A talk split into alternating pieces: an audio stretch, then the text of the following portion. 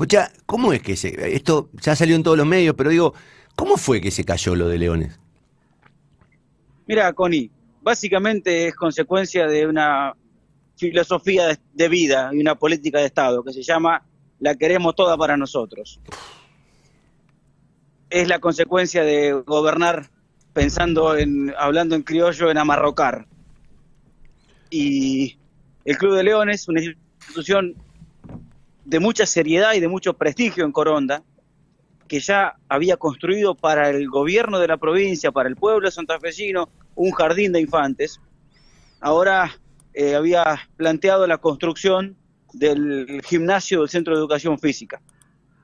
El año pasado, durante la gestión de Claudia Balaguer, se avanzó en la realización, en la confección de todo lo que es la planimetría y toda la parte técnica de la obra. Y este año, en lo que ahora demuestra que era la voluntad de no hacer la obra, porque básicamente el problema principal es que el dinero no lo iba a administrar el gobierno, sino lo iba a administrar la institución que pone el dinero, que es el Club de Leones. En febrero se contactan con el gobierno pidiendo una audiencia. La audiencia recién se la dan en julio. En julio les dicen que los planos no existían, sin saber que el agente del Club de Leones tenía una copia de los planos y por ende aparecieron los planos, pero igual les dicen que los tenían que revisar, los modifican, pero solamente le modifican un ítem, le arman un depósito nuevo, y cuando los convocan nuevamente con bombos y platillos, con la pompa y la circunstancia propia del gobierno, eh, al final de la reunión, donde supuestamente ya tenían que eh, notificarse de que finalmente la obra se iba a hacer, eh, sacan un acta y les piden que firmen el acta de la reunión. Y en el acta de la reunión lo que decía es que los, los 164 mil dólares iban a ser administrados por el Poder Ejecutivo Provincial.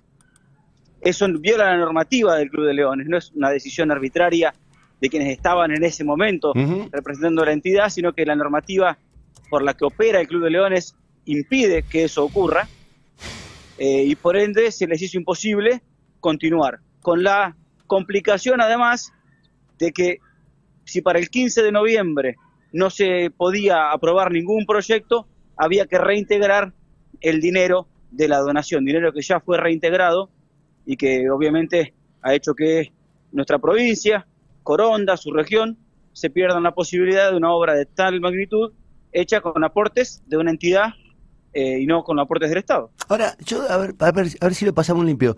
Llega una donación de un organismo de una organización no, no, gubernamental, se la entregan a los, a los miembros de la organización no gubernamental este, local. Le dicen, usen esta plata para hacer el gimnasio. Viene el gobierno y dice, denme la plata a mí. Así es. Denme la plata a mí y nosotros vamos a hacer el, gimnasio. Ahora... Sí, es así el planteo. Así fue el planteo. Inclusive te comento, de los 164 mil dólares, 100 mil era lo que ponía el Club de Leones Internacional y 64 mil dólares había juntado a la gente de Coronda. O sea, hay que devolver, hay que devolver esos 64 mil a toda la gente que, puso.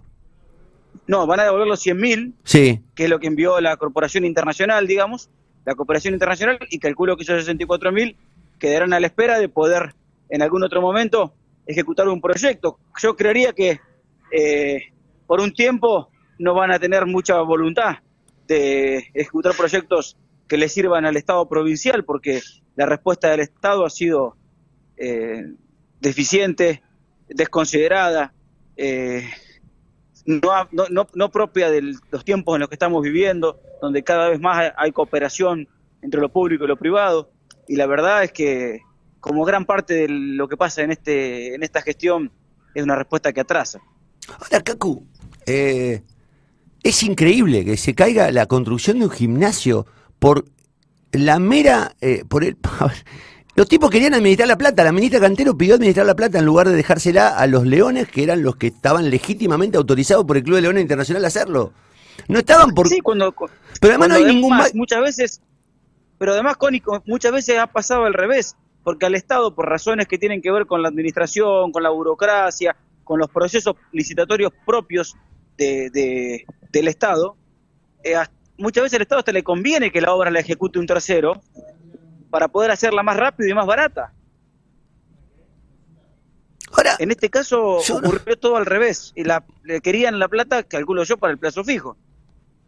Claro, porque eran 24 millones y medio de pesos. Eso es lo que. Claro, se, perdían, se perdía el plazo fijo, una enorme posibilidad de seguir engordando. Ahora, la, ministra Cantero en las reuniones, ¿qué les dice a la gente de Leones? Yo voy a hablar con la directora, con la presidenta. Acá me apuntan que el presidente del Club de Leones fue históricamente un dirigente del PJ que hizo un montón de laburo con las gestiones anteriores que digamos que no es ni siquiera una cuestión partidaria, hay una cuestión este, de, apropiación del dinero, básicamente, Ese fue, esa es la discusión. Mira, Connie, yo estuve con ellos, son gente, aparte gente grande, que pertenece a diferentes partidos políticos, como decía, hay gente de PJ, gente de la UCR, gente socialista, pero hay gente grande que hace años están haciendo tareas sociales en Coronda, administran un centro de día, administran un centro eh, que se llama CETRADI, que atiende a personas con capacidades diferentes y, trabaja el tema de la inclusión laboral. Construyeron un jardín de infantes, ahora querían construir este gimnasio. Eh, es gente seria, gente que trabaja para su comunidad y que obtiene como respuesta del Estado esto de o la plata nuestra o no se hace nada. Y es un mensaje además que tienen que, que trasladar a sus pares de la cooperación internacional y decir, mira, en nuestra provincia que los gobernantes o, quieran la plata para ellos o prefieren si no, si no les toca manejar la plata, prefieren que no se haga la obra. Eh, la responsabilidad política, esto es directamente de la ministra de Educación, Adriana Cantero, eh, que fue la que intentó, digamos, instó al Club de Leones a darle la plata a ella. Eh, la verdad, a mí me da, me da mucha vergüenza. la verdad que, el, que, la, que la voracidad de algunos funcionarios este, impidan una obra pública en un momento en el que nadie está haciendo obra pública, por otra parte, porque no hay dinero. Pero bueno, queda así. Se perdió el gimnasio por culpa de la voracidad de la ministra Cantero, que por otra parte, curiosamente, en todos los eh, runrunes eh, indican que se van las próximas horas del gabinete. Pero bueno. Eh, Connie, un, solo tema, no, no, no, es que te quiero corregir, pero yo creo que cuando pasa lo mismo en muchas áreas, ya no se puede adjudicar solamente a la decisión de un ministro. No, no, no. Es, la política de Estado, es la manera de gobernar, es entender al Estado como un patrimonio propio, es privilegiar el, plazo fijo por sobre las necesidades de la sociedad y es prácticamente poner al Estado, como está ocurriendo en nuestra provincia, al servicio de la timba financiera, porque en el fondo lo que estamos haciendo es eso en nuestra provincia. Ahora, Cacu, también hay una eh, una alteridad eh, en la ley. digamos, hay, como una especie de regodeo por la violación o por, por, ir contra la ley. Acabo de hacer público hace minutos eh, el, dictamen del Tribunal de Cuentas de la provincia sobre el juego online. Ustedes presentaron una denuncia penal sobre eso. Pero el Tribunal de Cuentas, de manera unánime, dice que no se puede avanzar sobre la entrega del juego online. Sin embargo, desde Casa Gris me aseguran que Lotería va a seguir. O sea, hay un dictamen del Tribunal de Cuentas. Los tipos no lo respetan el dictamen, que es unánime, es contundente, pero además hay una denuncia penal y avanzan. Es increíble eso. Sí. Yo creo que avanzan primero en la, en la en la convicción de que eh, ellos encarnan el Estado. A punto tal que, por ejemplo, con la eh, el decreto que anula la ley del Plan Abre,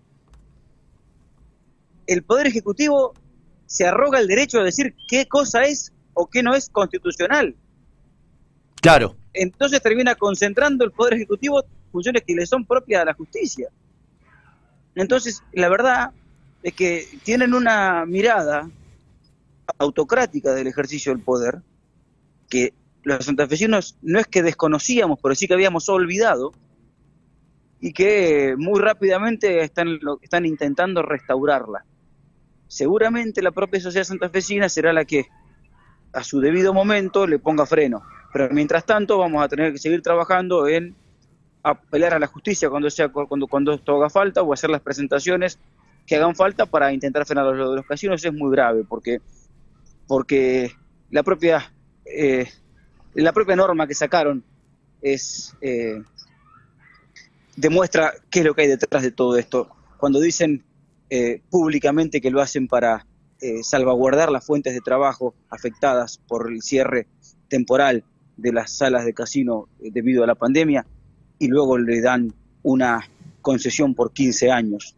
O, han hablado con la OMS y saben cosas que el resto no sabe y saben que la pandemia va a durar 15 años, o en el fondo la pandemia es la excusa para dar a dedo un negocio que nosotros no decimos que el Estado no tenga que regular, lo tiene que regular, pero lo tiene que regular legalmente, con normas claras para todos, con reglas claras para todos y evitando eh, que a costa del Estado un grupo de particulares hagan un negocio que además termina afectando a cientos de miles de familias eh, que van y, dejan sus recursos muchas veces en, estas, en estas prácticas de ludopatía.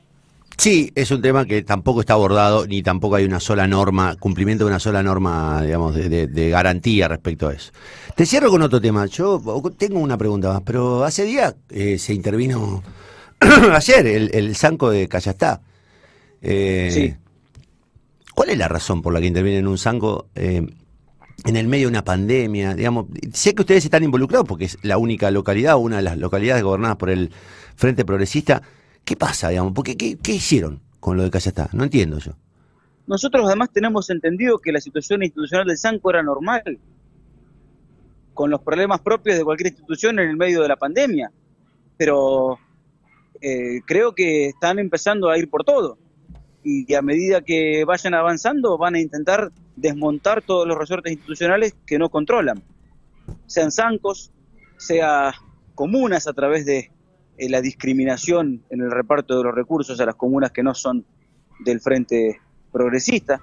Eh, y la verdad es que se han encontrado con una provincia que tiene un tejido institucional que no le es favorable al Partido Justicialista, porque la gran mayoría de los pueblos y ciudades son gobernadas por el Frente Progresista, porque en muchas instituciones eh, se ha venido trabajando en conjunto con estas comunas y municipios y me parece que están buscando a través de estos artilugios ir desmontando ese sistema institucional eh, que la verdad responde a lo que la gente votó. Ahora, eh, hablando de lo que la gente votó, digo, porque estamos hablando de un montón de cosas que tienen que ver con la violación, con, con, con el avance sobre la ley. Eh, Caco, a ustedes se les pone una mochila muy pesada en la espalda, porque ustedes, de ustedes depende que algunos temas avancen o no, digamos ahora. O sea, el rol de la oposición hoy es, muy, es clave.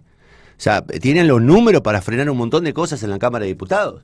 Y es, eh, digamos, me parece que los van a poner otra vez en la, en la en, el camino de la extorsión, le van a decir, ustedes no nos, dejan, no nos votan, no nos van a dejar avanzar con el presupuesto, con la ley de la ley de conectividad, Cacu, 100 palos verdes, digamos yo.